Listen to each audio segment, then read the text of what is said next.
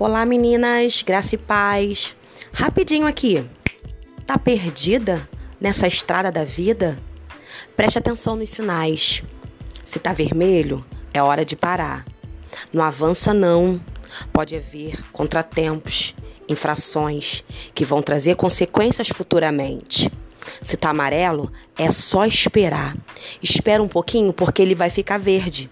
E quando ele ficar verde, avança, vai à frente. A estrada é toda sua. Não vai na contramão da vida, não. Presta atenção nos sinais. Eles vão te direcionar qual é o tempo de você ir nessa estrada da vida.